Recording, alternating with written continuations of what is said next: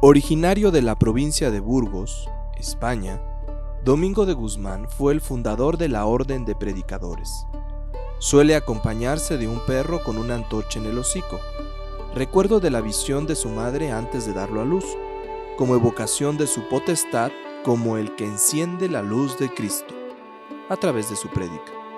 El autor anónimo lo destaca con el hábito blanco y negro, estandarte del triunfo de la fe, libro y rosario en mano, propio de la visión mística en la que la Virgen María le entregó al santo fundador de los dominicos. Estás viendo la obra Santo Domingo de Guzmán, mediados del siglo XVIII, óleo sobre lámina de cobre, Imbal, Museo Nacional de Arte.